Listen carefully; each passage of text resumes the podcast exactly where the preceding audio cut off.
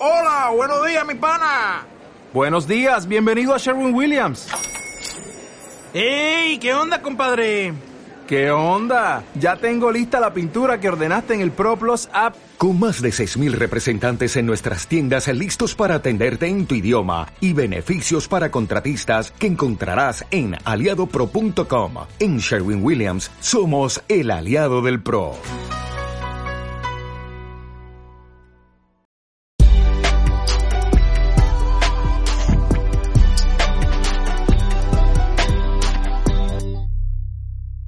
Bienvenido al episodio 251 del podcast Aventuras sobre dos ruedas de cheraclub.com, donde hablamos sobre actualidad, trucos, tecnología y aventuras sobre dos ruedas en bici. Soy Jorge Toledo y hoy vamos a hablar sobre algunas anécdotas de cuando corría en Superbikes. Les voy a poner un poco en antecedentes. Yo competí en bicicleta, en descenso en particular, hasta los, si no recuerdo mal, 17 años, que fue cuando me fui a estudiar a la península, a Salamanca y a Madrid en particular. Dejé la bicicleta en aquella época, después de haber sido campeón de España, haber estado en la selección española, cuarto del mundo por equipos, en el equipo MSC, y eh, pues me fui a estudiar porque acabé hasta el moño de tanto entrenamiento súper intensivo como el que llevaba en aquellas épocas. Y bueno, pues me fui a, vivir la vida juvenil, eh, de estudiantil, eh, allá en Salamanca. Eh, por lo tanto, teníamos mm, en el fondo más tiempo para hacer otro tipo de cosas. Yo siempre había montado en moto, eh, había hecho motocross y enduro para entrenar para el descenso, para la bicicleta. Y obviamente mi padre eh, fue periodista del motor y siempre le habían gustado muchísimo, bueno, y, usado todo tipo de motos y me había inculcado a mí todo el mundo de las motos. Mm, de hecho, yo competí en motos antes, hasta los 12 años, algo así, antes de montar en bicicleta, desde los 6 hasta los 12 años, yo competí en minimotos, en scooters, en motocross, etcétera. Disculpen.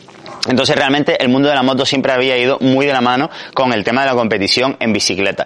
De hecho, eh, si no recuerdo mal, el último año que competí en descenso, eh, antes de irme a estudiar fuera, eh, fui a la Movistar Junior Cup. Yo no sé si los españoles en particular recuerdan lo que es eso. Era una especie de campeonato de niños, porque eran todos menores de 18 años seguro, en el cual se elegían pues 24 pilotos para que compitiesen durante un año junto con el CEF, el Campeonato de España de velocidad de motos, eh, pues una categoría más pequeña que de ahí, por ejemplo, salió Dani Pedrosa, que mm, obviamente ya saben que, que, fue mundialmente un piloto mundial, mundialista.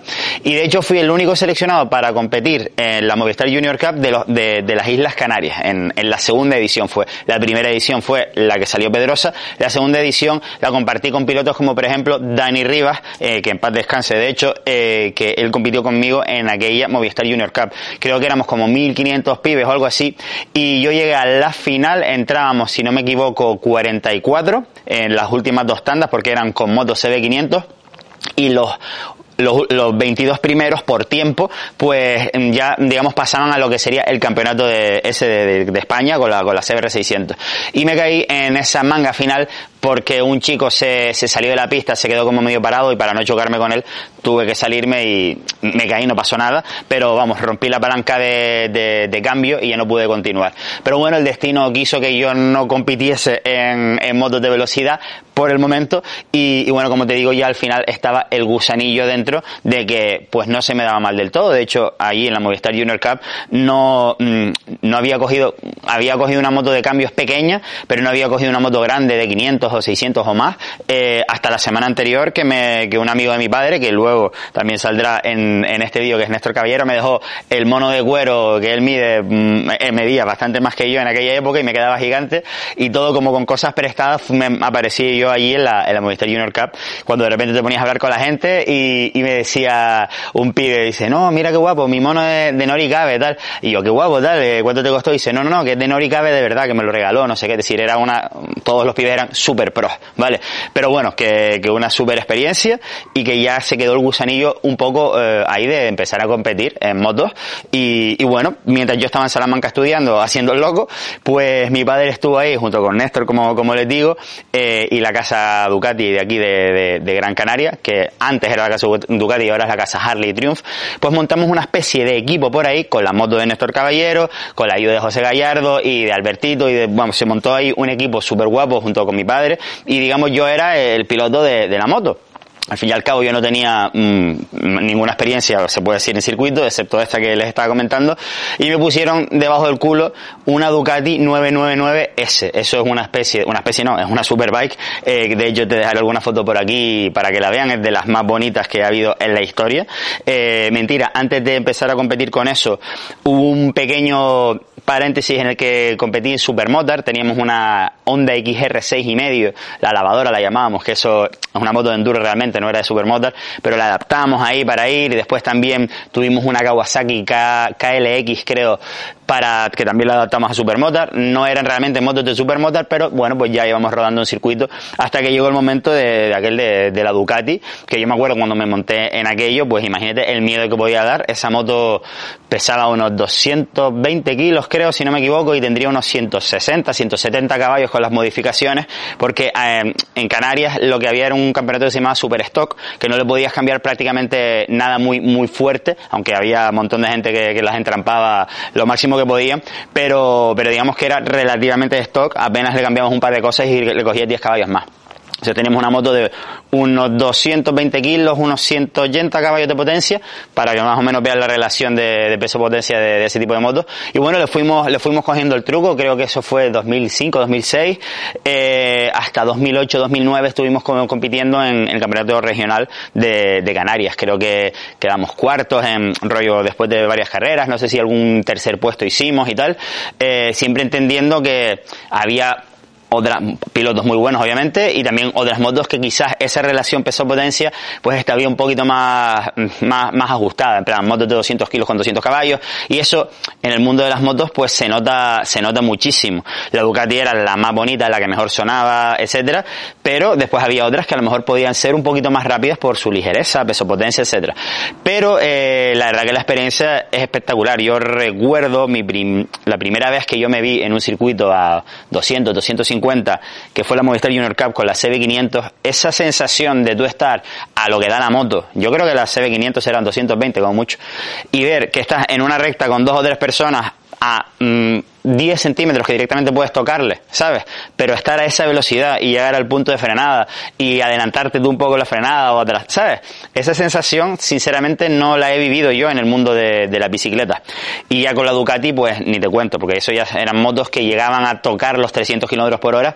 Y claro, eso ya cuando nos metíamos en la competición, como, como nuestro era un crack y la regulada de tal manera, manera que los cambios, la caja de cambios se ponía adaptada completamente al circuito era, es un aeroclub, por lo tanto tenía una recta muy muy larga y me acuerdo que se ajustaba la moto de tal manera que justo en el momento de la frenada la moto llegaba a desarrollar el máximo y cuando tú ves una moto de eso, cuando ves el 299 eh, porque ya no marca más de 299, no marca 300 la moto porque ya corta el encendido, o sea, ves las luces rojas y frenas, o sea, esa sensación de darle gas a una moto a todo lo que da, porque claro, dentro de un circuito es legal hacer eso, obviamente, y, que tienes dos motos al lado haciendo exactamente lo mismo y acelerando a muerte, esa sensación no, para mí yo no la he vivido en, ni en coches, ni en, ni en bicicletas, ni en ningún tipo de deporte, ni vamos, obviamente yo no, no he estado en un casa, en un F-18, pero me imagino que eso será de las pocas cosas que superen la aceleración y esa sensación de velocidad que tienes una, en una moto de ese estilo. Si algún día tienes posibilidad de probarlo, te lo aconsejo porque para mí es lo, ya nada es superable a eso, ¿sabes? Porque si no recuerdo mal, en aquella época el, el 0 a 100 de esas motos era equivalente al 0 a 100 kilómetros por hora de un Fórmula 1. ¿Eso qué significa? Que sí, que yo me he montado de copiloto en un Lamborghini o en un Porsche, no sé cuántos, pero es que correr la mitad de la mitad, ¿sabes? Es decir, esa aceleración, ese 0 a 100, es completamente para mí inigualable.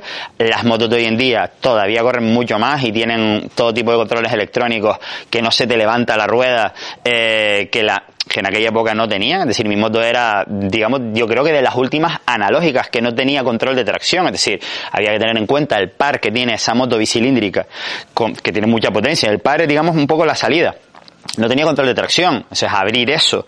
Hay que abrir contacto. ¿Sabes? Que no, que si abres mucho, o sea, pop, y, y te va volando. De hecho, alguna, tengo el dedo un poquito cambado eh, de una caída que fue, fue creo que a 180, 160, 180, por, por, porque se me movió un poquito en un valle donde no debía.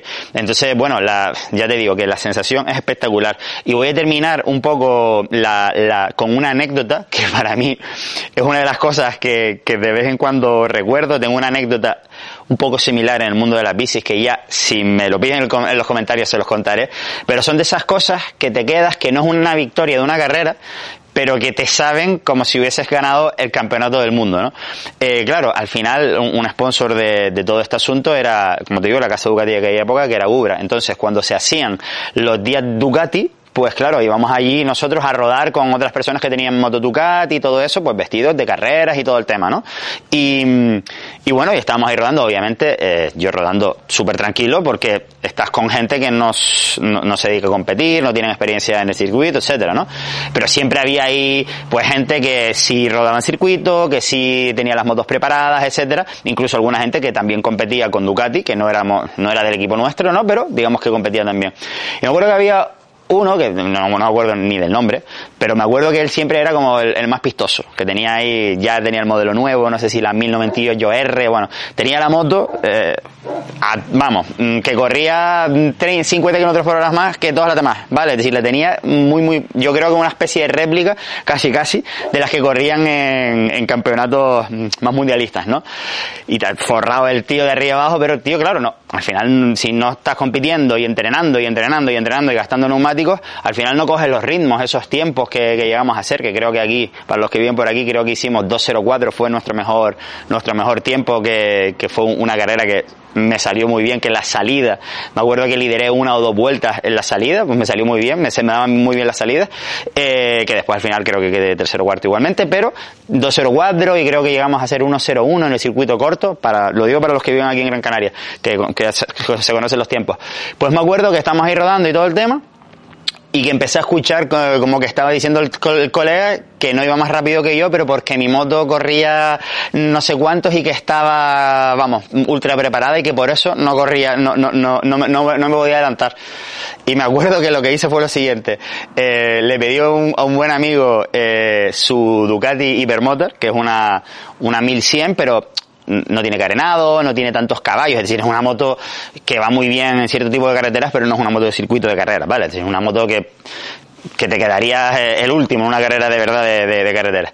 Eh, y me acuerdo que se la pedí y di un par de vueltas para acostumbrarme a la moto y tal, y le esperé al colega, al, al, colega este que está diciendo eso, para que viera que no era la moto, ¿vale? Y me acuerdo que cree, no sé, me estuve una vueltita detrás de él, sí, leyéndole un poquito a ver cómo, por dónde pecaba, y le fui a adelantar en una curva, pero del rollo ya que la adelanté por fuera, ¿sabes? El rollo en plan de mm, freno 50 metros más tarde que tú.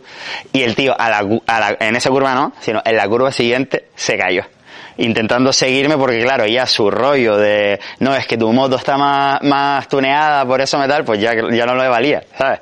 Y el tío se cayó, ¿sabes? Fue como un, momento de, de, de, que el tío se diese cuenta de que lo que hay que hacer es entrenar más y dejar de, de, poner excusas estúpidas. Y esto yo creo que al final también sirve un poco en la vida en general, que no hay que quejarse de lo que uno tiene o deja de tener, sino que lo que hay que hacer es currar más, entrenar más. Lo mismo en el mundo de las bicicletas, lo mismo en el mundo empresarial, lo mismo con todo. Al final es ser un poquito humilde y, y, y e intentar ver que si te están ganando en algo, qué puede ser lo que tú no estés haciendo lo suficientemente bien y en qué puedes mejorar. No se trata de, al revés, de poner excusas y utilizar, no, pues porque el padre de este tiene un montón de pasta y seguro que eh, tiene la moto de, no sé, de entrampadísima excusa tonta, o que este pibe tiene mejor bicicleta y tiene los neumáticos nuevos y tal.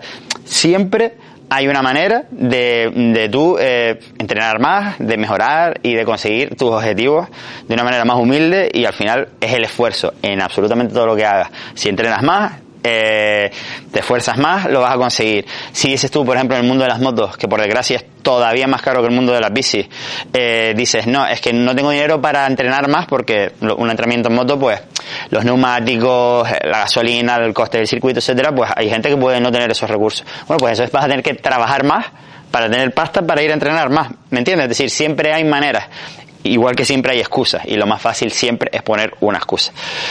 Sin más, espero que les haya gustado este paréntesis veraniego en pleno agosto del 2022 si estás viendo este vídeo eh, en otras fechas, que es posible. Eh, si les ha gustado este tipo de contenido, eh, más de otro, de otro tipo de temas eh, relacionados con la competición, pero al final no ciclismo, pues díganmelo, que al final yo me voy dando cuenta cuando voy en bici acordándome de, anécdotas que, que casi que me gusta grabarlas por el hecho de que algún día de ello voy a hacer una, una carpeta distinta aquí en el YouTube para, para acordarme de las anécdotas yo, porque ya sabes cómo es la vida, te vas haciendo mayor y te, te vas olvidando de todas ellas. Así que espero que te haya gustado. Seguro que me he dejado dos millones de cosas de motos eh, que no les he contado, obviamente. Pero espero que les haya entretenido un ratillo y, nada más. Como siempre, gracias por suscribirte, por compartir, por darle a like eh, y por comprar productos de Chela Glow para que este canal y estos contenidos sigan siendo posibles. Así que nada más, puntal. Hasta la próxima.